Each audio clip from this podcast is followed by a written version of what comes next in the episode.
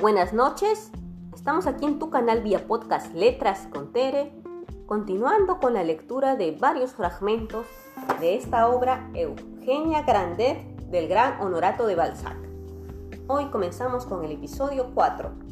¿Qué pasará después con Eugenia y con su primo? ¿O con Eugenia y su padre? Entérate hoy en Letras con Tere.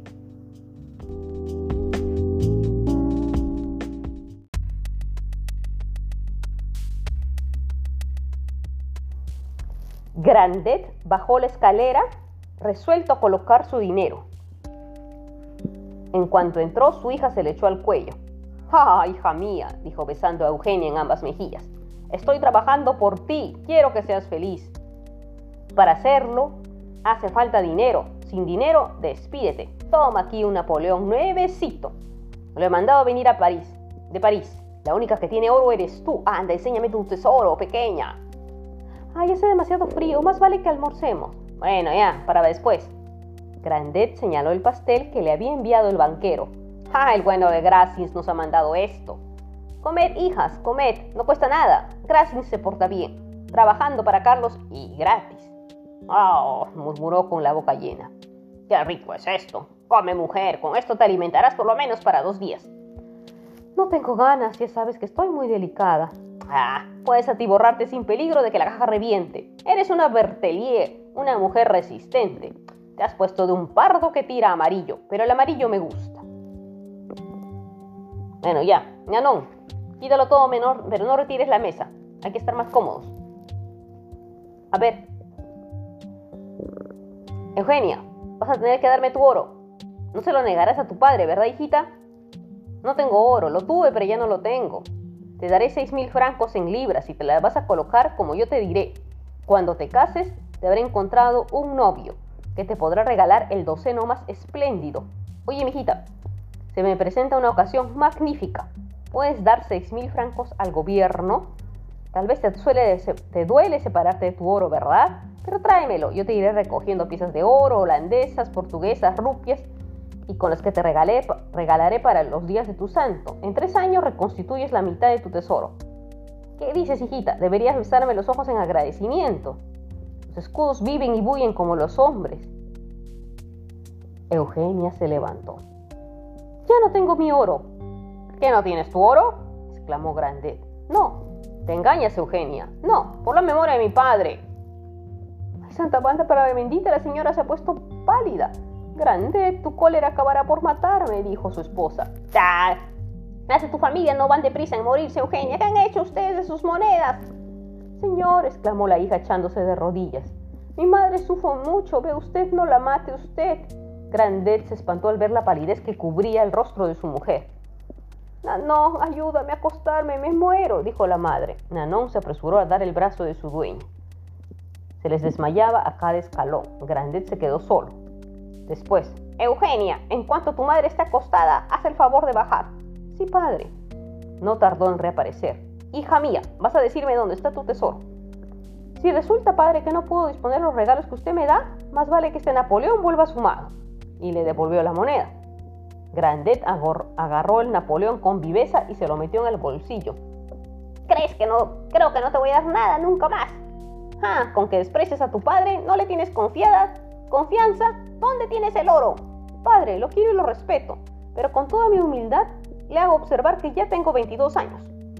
Usted me ha dicho que soy mayor de edad. He hecho con mi dinero lo que me ha parecido y creo que está bien colocado. ¿Dónde? Es un secreto inviolable. ¿Acaso usted no tiene secretos? Claro, por algo soy el jefe de familia. Por ende, ¿no puedo tener mis asuntos? Pues esto es mi asunto. Mal asunto que no puedes contar a tu padre, señorita Grandet. No lo hay mejor, pero no puedo decírselo. Por lo menos dime cuánto diste ese oro. El día de tu cumpleaños aún lo tenías, ¿verdad? Eugenia, que se iba volviendo tan astuta por amor como su padre por avaricia, repitió el mismo signo negativo. ¡Ah! No se ha visto nunca terquedad semejante, dijo Grandet con voz que fue creciendo gradual hasta que retembló por toda la casa.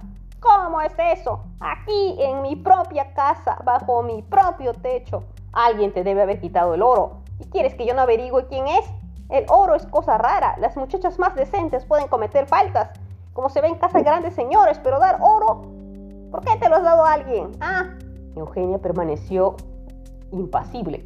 Habrás visto muchacha, soy o no soy tu padre. Vamos a ver. Te habrán dado un recibo. Era o no libre de hacer lo que me pareciera. ¿Acaso no era mío? Pero eres una chiquilla, mayor de edad. Mala pécora sabe que le quiero y por eso abusa. Cría cuervos y te sacarán los ojos. Habrás tirado nuestra fortuna a los pies de aquel desarrapado. Maldito tu primo y tus hijos. Si yo le hubieses dado a Carlos, pero no, no, no creo. No es posible que aquel mequetrefe me haya desvalijado. Miró a su hija que permanecía muda y fría. Ni pestañea. Es más grandet que el propio grandet. Al menos no diste el oro por nada. Eugenia, estás en mi casa. Debes someterte a mis órdenes. Los curas te mandan que me obedezcas. Me ofendes. Solo te quiero ver sumisa. Ve a tu cuarto. Estarás encerrada hasta que yo te dé permiso. Nanón te llevará pan y agua. ¿Has oído? Andando. Eugenia se echó a llorar y corrió junto a su madre. Consuélate, nena, tu padre se apaciguará. Ya no tiene padre, entró Grandet. Somos usted y yo, señora Grandet, los que hemos fabricado esa criatura tan desobediente. Vamos, señorita, al encierro. ¿Me va usted a privar de mi hija? Si quiere estar con ella, llévesela. Desaloja en esta casa. Nanón, apaga el fuego de la sala. Sin duda se lo ha dado ese miserable de Carlos que no buscaba más que nuestro dinero. La señora Grandet halló en peligro, halló en el peligro que amenazaba a su hija la fuerza suficiente para permanecer aparentemente fría, sorda y muda. No sabía nada de todo esto, respondió volviéndose de cara a la pared. Tu violencia me hace sufrir tanto que si he de creer mis presentimientos, no saldré, de aquí más que con los pies por delante. Debían haberme ahorrado este disgusto a mí, que no te he causado la menor pena. Tu hija te quiere, no la mortifiques. Ni la veré ni le hablaré se quedará en su cuarto encerrada pan y agua hasta que haya desagraviado a su padre. Tenía quizás las únicas rupias que había en Francia. Grandet, Eugenia es nuestra hija única. Y aunque las hubiera tirado al agua, ¡al agua! gritó el avaro. ¡Al agua! Está loca, señora Grandet. Si quieres que vivamos en paz, confiese a su hija, que le diga dónde ha echado el dinero. Me tiene miedo, aunque se le hubiera ocurrido cubrir de oro a su primo, está en alta mar y no vamos a echar a correr para alcanzarlo. Pero escucha, Grandet. ¿Acaso yo tengo más imperio que tú sobre ella? No me ha dicho nada. Qué afilada tienes la lengua esta mañana. Ta, ta, parece que me estás desafiando. Estaréis de acuerdo. Si de veras quieres matarme, Grandet, no tienes más que continuar así. Ella está en lo firme y tú no. Ese dinero era suyo. Grandet, vuelva a hacer las paces con su hija. Devolvedme a mi hija. Me largo. No me interesa. Eugenia, llora lo que quieres. Ya veré entonces lo que vale tu Carlitos con sus botas de tafilete. Es el momento en que se atreve a llevarse el tesoro de una pobre chica sin el consentimiento de sus padres, es señal que no tiene pizca de vergüenza. Apenas se fue, Eugenia salió de su cuarto y fue al lado de su madre. Tiene usted mucho valor para defender a su hija. ¿Ves a dónde nos llevan las cosas ilícitas? Me has obligado a decir una mentira. Le pediré a Dios que todo el castigo recaiga sobre mí. ¿Cómo voy a poner? Ya verá usted.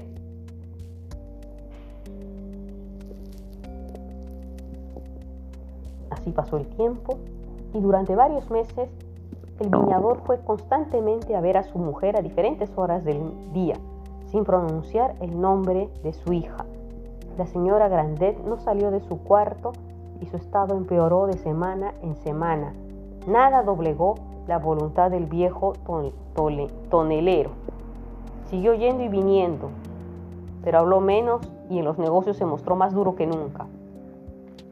Algo ocurrido en casa de los Grandets, decían las personas de Saumur. Eugenia iba a misa. A la salida, si la señora Grassins le dirigía la palabra, Eugenia contestaba en forma evasiva. La conducta de Grandet mereció acres censuras. Cuando, pasaba, la gente lo señalaba con el dedo. Su reclusión y la desgracia en la que tenía su padre no eran nada para ella. Ignoró que la ciudad se ocupase de ella como lo ignoraba su propio padre. Religiosa y pura ante Dios, su conciencia y su amor la ayudaban a soportar pacientemente la cólera y la venganza paternales. Mas un dolor profundo imponía silencio a todos los demás dolores. Su madre, criatura dulce y tierna, su madre se despedía, se debilitaba de día a día. A menudo se acusaba Eugenia de haber sido la causa involuntaria de la cruel enfermedad de su madre. Los remordimientos no hacían más que unirla más estrechamente a su amor. Corría a la cabecera de su madre. La pobre Eugenia, entristecida por los sufrimientos de ella, mostraba el rostro devorado por la fiebre. No se atrevía a hablar de su primo.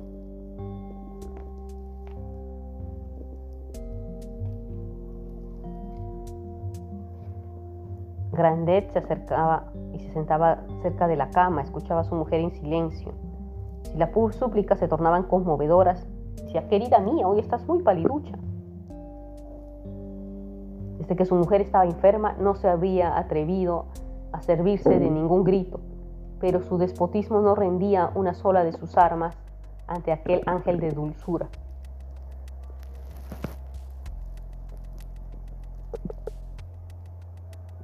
Por fin un atardecer, la señora Grandet, devorada más por la pena que por la enfermedad, a pesar de sus súplicas, no pudo reconciliar a Eugenia con su padre y confió sus secretas torturas a los Cruchot. Poner y agua a una muchacha de 23 años y sin motivo, exclamó el presidente Bonfons. Esto constituye un caso de sevicia y tortura grave. Vamos, sobrino, deja en paz tus leyes. Señores, dijo Eugenia saliendo de su cuarto, les ruego que no se ocupen de este asunto. Mi padre es dueño en su casa. Yo le debo obediencia. De su conducta no debe cuentas a nadie más que a Dios. Invoco su amistad para suplicarles que guarden sobre esto el más profundo silencio.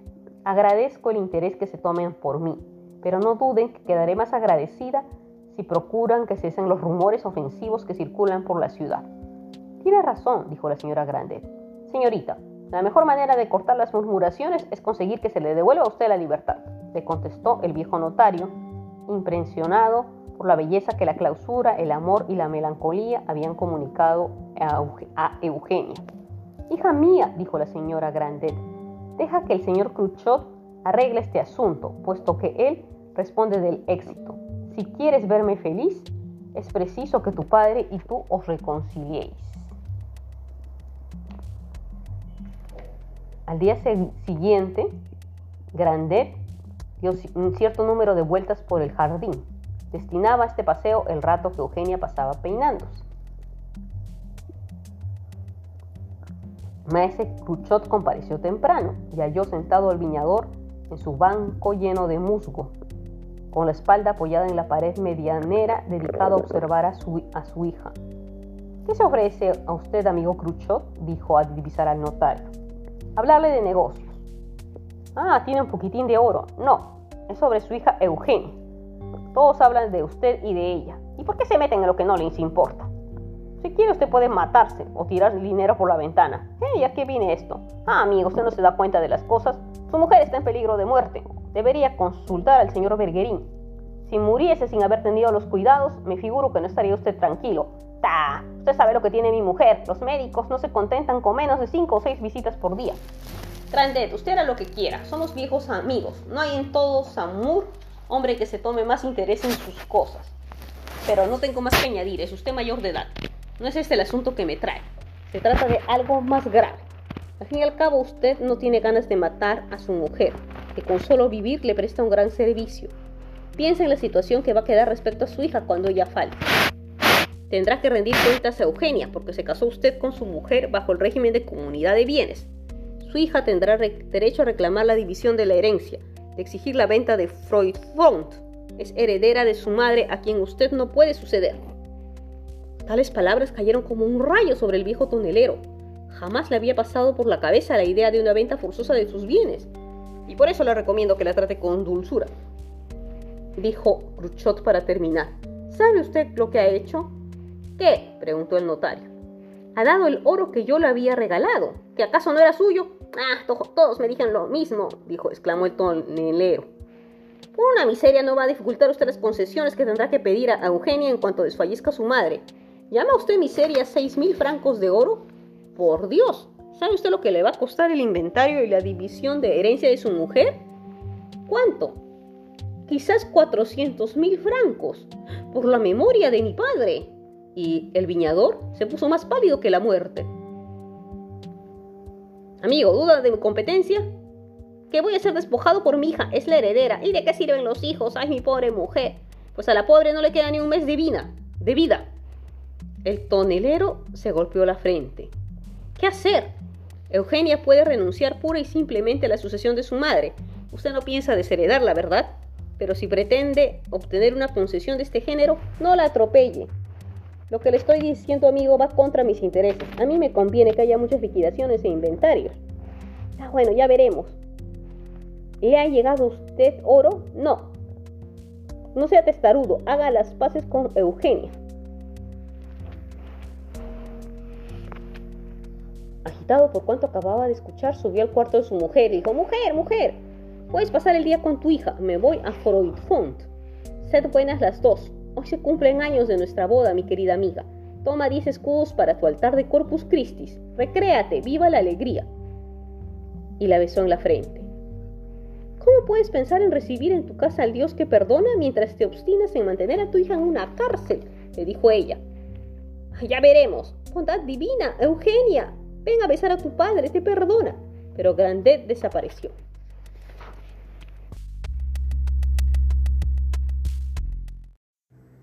¿Qué les pareció este cisma, este problema filial bien fuerte entre Grandet y su hija? ¿Sería la fuerza del amor lo que hizo enfrentar a esta hija sumisa contra su padre? ¿O es que está creciendo? Interesante esta parte de la lectura de la gran obra Eugenia Grandet. ¿Ustedes creen que se reconciliarán? ¿Sobrevivirá la madre? Síguenos en los, en los siguientes episodios aquí en tu canal vía podcast Letras con Tere. Hasta la siguiente sesión.